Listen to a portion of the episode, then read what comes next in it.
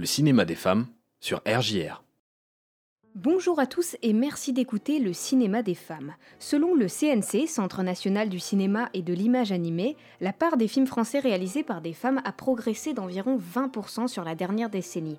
Malgré ça, on estime que seulement un quart des films français agréés sont réalisés par des femmes.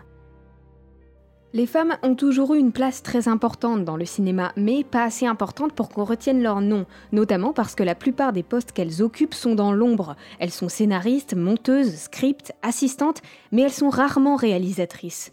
Pourtant, certaines sont parvenues à s'imposer et ont réussi à faire entendre leur voix, leur style et leurs revendications à travers le métier de réalisatrice. Parmi les plus connus, on compte notamment Agnès Varda, Sofia Coppola ou encore Greta Gerwig qui a récemment réalisé le film Barbie. Aujourd'hui, je vais justement essayer de mettre en lumière des réalisatrices dont le nom est souvent oublié, mais dont le travail a marqué le monde du cinéma.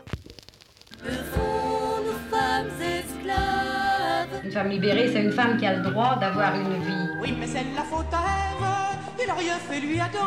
La première, c'est la française Alice Guy. C'est la pionnière par excellence, comme en témoigne son autobiographie qui s'intitule Autobiographie d'une pionnière du cinéma. C'est en 1896 que tout commence. Cette année-là, elle convainc son patron, Léon Gaumont, de la laisser réaliser son premier film, La Fée aux choux. Il accepte à condition que le film se fasse hors des horaires de travail. Le film est achevé et c'est un succès. Et en plus d'être un succès, c'est le premier film réalisé par une femme. Il est également considéré comme le premier film de fiction qui traite de la maternité avec un personnage principal féminin qui pose donc les bases d'une histoire où la femme est au centre. On peut rester une femme et aussi être libre. En tout, Alice Guy est l'autrice de plus de 500 films, qui sont d'ailleurs, selon Le Monde, souvent dépourvus de génériques, de crédits et de copyright, ont été longtemps minimisés, égarés ou attribués à d'autres, ses assistants en tête. Tout au long de sa carrière, elle va utiliser beaucoup d'idées très novatrices pour l'époque. Elle adopte très vite l'utilisation d'effets spéciaux, de trucages, de méthodes modernes de jeux cinématographiques, ce qui lui vaut d'ailleurs d'être souvent comparée aux frères Lumière ou encore à Georges Méliès. J'ai commencé par tweeter des photographies, mais il me manquait le plus important, le mouvement De nature très curieuse, elle aime raconter, mais surtout elle aime expérimenter. C'est elle par exemple qui réalise en 1906 le premier péplum intitulé La vie du Christ, et c'est elle aussi qui invente le gros plan. Dans une scène d'ailleurs qui n'est pas anodine, c'est dans le film Madame a des envies, réalisé en 1906, et le gros plan va servir à représenter le désir féminin.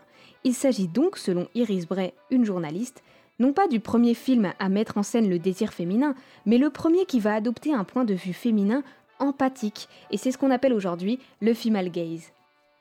Le CNC raconte que l'ambition initiale d'Alice Guy était avant tout de distraire et d'amuser le public. Et pourtant, en 1906, elle réalise le film engagé Résultat du féminisme.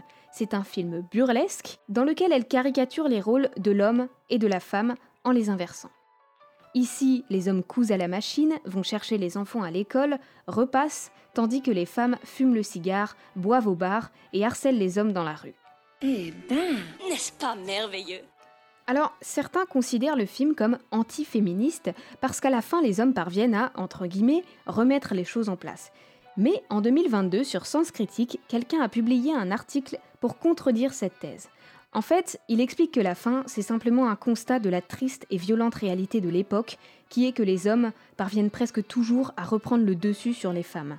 Alice Guy témoignera dans son autobiographie de la difficulté qu'elle a eue à se faire une place et elle dénoncera le manque de liberté des femmes à tous les points de vue. Alors elle aura quand même une reconnaissance tardive où on va l'ériger au rang de pionnière du cinéma et c'est même elle qui créera des vocations chez Lois Weber ou encore Buster Keaton.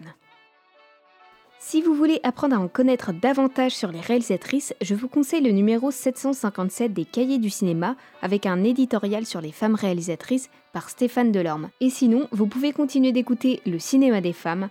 Dans le prochain épisode, on se penchera sur la culture nippone. Merci d'être à l'écoute et à bientôt